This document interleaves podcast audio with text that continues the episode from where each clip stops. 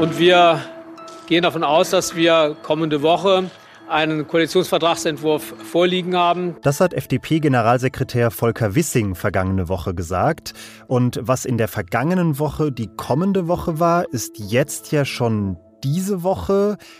Also was ich sagen will, die Ampel ist fast am Ziel. In Kürze kommt der Koalitionsvertrag dann tatsächlich. Und heute sprechen wir darüber, wie wichtig dieses Papier dann am Ende tatsächlich für die Regierungsarbeit in den kommenden Jahren werden wird.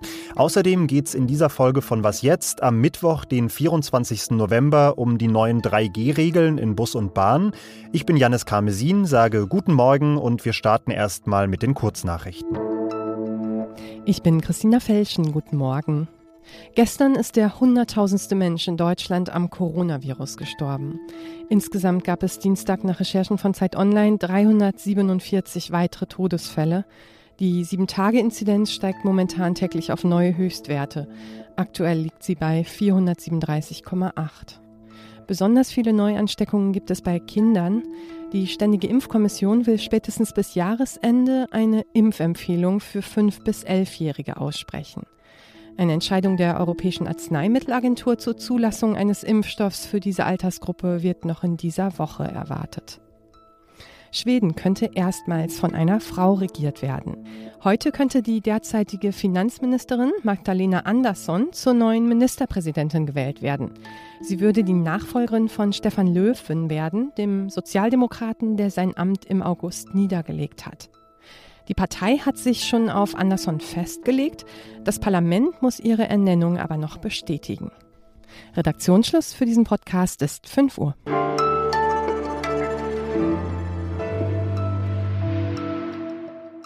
Es könnte heute passieren oder morgen oder übermorgen, aber irgendwann diese Woche wollen die Ampelparteien dann tatsächlich ihren Koalitionsvertrag vorstellen, also das Dokument, in dem sie ihre Vorstellungen für die Politik der kommenden vier Jahre formulieren werden. Es ist eine Absichtserklärung, ein Blick nach vorne auf das, was kommen könnte, aber ein Vertrag im Sinne einer äh, rechtlich bindenden Verpflichtung ist der Koalitionsvertrag eigentlich nicht. Da stelle ich mir die Frage, wie wichtig, wie aussagekräftig ist dieses Dokument am Ende eigentlich, auf das wir gerade alle warten? Und das will ich mit meiner Kollegin Rebecca Wiese aus dem Politikressort besprechen. Hi Rebecca. Hallo. Rebecca, wie gesagt, keine der Parteien muss sich im Endeffekt zwingend an das halten, was jetzt in diesem Koalitionsvertrag steht. Es können auch neue Krisen, neue Situationen aufkommen, die die Ausgangslage sowieso vollkommen verändern. Wenn das alles sowieso nicht in Stein gemeißelt ist, wieso wird trotzdem in wirklich akribischer Detailarbeit derzeit um jedes Wort, jede Formulierung gerungen, die am Ende in diesem Vertrag stehen wird? Ja, also du hast ja gerade schon gesagt, der Vertrag ist zwar rechtlich nicht verbindlich, aber er ist eben trotzdem doch so eine Art von Versprechen, was sich eine Regierung gibt.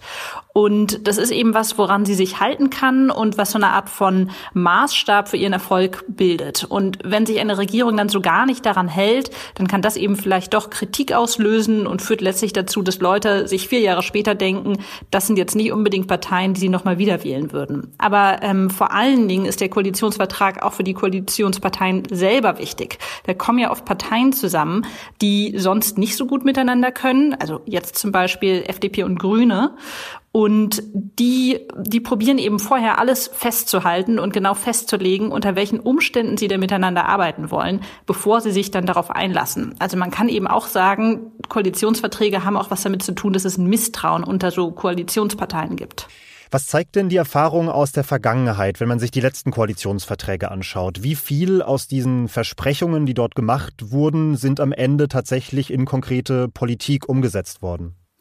Ich würde sagen, ziemlich viel. Also ich habe mir das jetzt nochmal angeschaut und war eigentlich überrascht. Äh, dazu ist vor kurzem eine Studie der Bertelsmann Stiftung erschienen und die hat festgestellt, die Regierung, die jetzt eben abgelöst wird, die hat fast 80 Prozent ihrer Versprechen ganz oder teilweise eingehalten. Und was ich eben auch ganz spannend finde, das war bei der Regierung vorher auch schon so. Also bei der großen Koalition von 2013 bis 2017, dass die auch so ziemlich genau fast 80 Prozent ähm, ganz oder teilweise teilweise eingehalten hat. Und äh, von daher habe ich schon ein Gefühl, oder kann man schon sagen, Koalitionsverträge bringen also schon was, weil eben viel davon abgearbeitet wird. Sehr auffällig ist ja, dass die Koalitionsverträge tatsächlich immer länger und immer detaillierter werden. Du schreibst in deinem Text, dass die Verträge aus den letzten Legislaturperioden etwa 30 Mal so lang waren wie der erste Koalitionsvertrag 1961. Warum ist das so? Also woher kommt diese extreme Detailversessenheit in den letzten Jahren?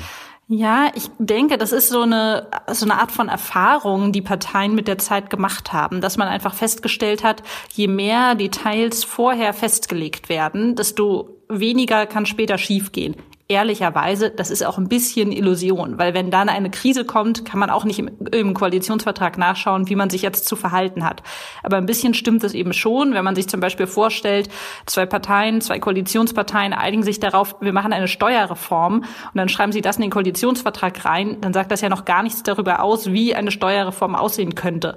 Das klingt jetzt so lächerlich oder so abstrus, aber früher haben sich Koalitionsparteien wirklich nur auf so grobe Richtlinien geeinigt.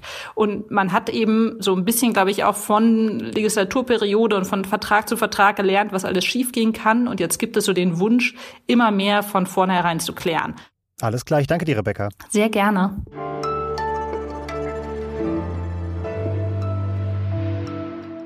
Und sonst so? Hier hören Sie Boris Johnson, den britischen Premierminister, beim Versuch, einen Automotor nachzumachen. Das war so zu hören in einer wieder mal sehr speziellen Rede, die er vorgestern gegeben hat, diesmal bei einem Treffen mit hohen Industrievertreterinnen aus Großbritannien. Und sowieso jagt in dieser Rede wieder mal ein Highlight das nächste. Johnson hat sich unter anderem mit Mose verglichen und seinen Zehn-Punkte-Plan für den Umbau der Industrie mit den zehn Geboten. Dann hat er begeistert von einem Besuch im Freizeitpark Pepper Pig World erzählt. Pepper Pig World is, is very much my kind of place. Äh, und dann hat er tatsächlich dermaßen den Faden verloren, dass er für handgestoppt über 20 Sekunden nicht mehr zurück in die Spur gefunden hat. Ich lasse das einfach mal so in Originallänge stehen, weil es dann doch die beste Wirkung entfaltet. Uh,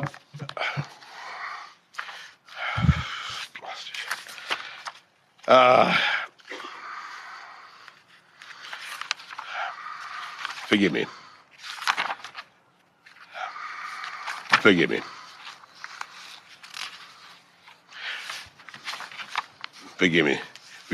People will have the confidence.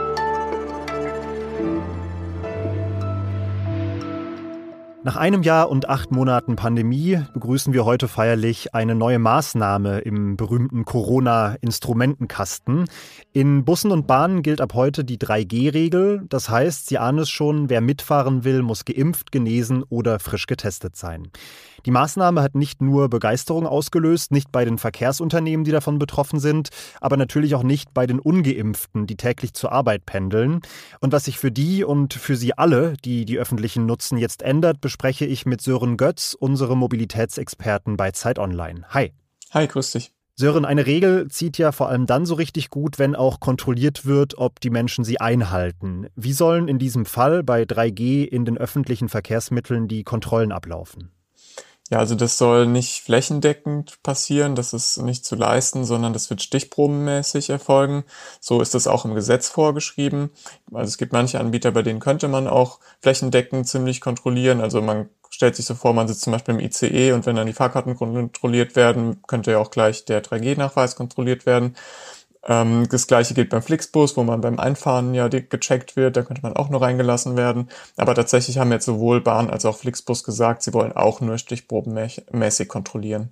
Die Fahrscheine werden meiner Erfahrung nach zumindest in vielen Städten eher selten kontrolliert. Wenn jetzt die 3G-Überprüfungen ähnlich selten wie die Fahrscheinkontrollen stattfinden, frage ich mich schon, wie vielversprechend diese Maßnahmen denn überhaupt sind. Naja, ich denke halt, genauso gut funktioniert es wie auch die Fahrscheinkontrolle. Also man ist ja schon angehalten, einen Fahrschein dabei zu haben, weil sonst wird es irgendwie unangenehm und äh, ich würde sagen, die allermeisten Leute fahren mit Fahrschein äh, in den öffentlichen.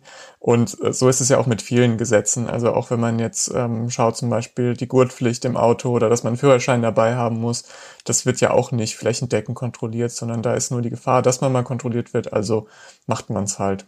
Okay, nehmen wir mal an, ein Fahrgast wird ohne Nachweis erwischt. Welche Strafe droht ihm dann und vor allem, wer setzt sie durch? Denn wir sprechen ja in dem Fall von einem Gesetzesbruch, nicht nur von einem Verstoß gegen die Fahrbedingungen der Verkehrsunternehmen. Und einen Gesetzesbruch ahndet ja normalerweise nicht irgendein Angestellter eines Privatunternehmens, sondern die Polizei oder das Ordnungsamt. Wie soll dieses Problem gelöst werden in diesem konkreten Fall? Also es gibt ein ähm, Bundesgesetz, was dann in Landesgesetze übernommen wird und die Länder legen dann dementsprechend auch Bußgelder fest. Die können von Land zu Land unterschiedlich sein. Also bei, bei der Maskenpflicht, äh, da variiert das ähm, Bußgeld auch total. Und ähm, das muss man jetzt noch sehen, wie hoch die Länder die ansetzen werden.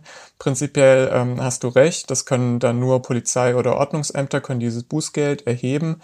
Aber die Verkehrsunternehmen haben prinzipiell die Möglichkeit, dass sie bei Kontrollen Fahrgäste, die sich nicht an dieses Gesetz halten, aus dem Zug verweisen. Jetzt ist nur die Frage so, geben sich das die Kontrolleure dann auch? Weil man weiß ja, äh, Leute, die ähm, irgendwie wegen Corona eingeschränkt werden, werden gerne mal emotional und auch äh, aggressiv. Und ähm, deshalb denke ich, das werden vor allem die Verkehrsunternehmen machen, die äh, auch Sicherheitspersonal haben, was sie mitschicken können, die dann eben noch stärker geschult sind für solche Konfliktfälle. Danke dir, Sören, für die Einschätzung. Sehr gern. So, und dann ziehen wir auch einen Strich unter diese Folge. Unter wasjetzt.zeit.de können Sie uns erreichen und ab 17 Uhr können Sie uns wieder hören, dann Susanne Hangard mit den neuesten Meldungen des Tages. Ich bin Janis Karmesin, ich verabschiede mich und sage bis bald.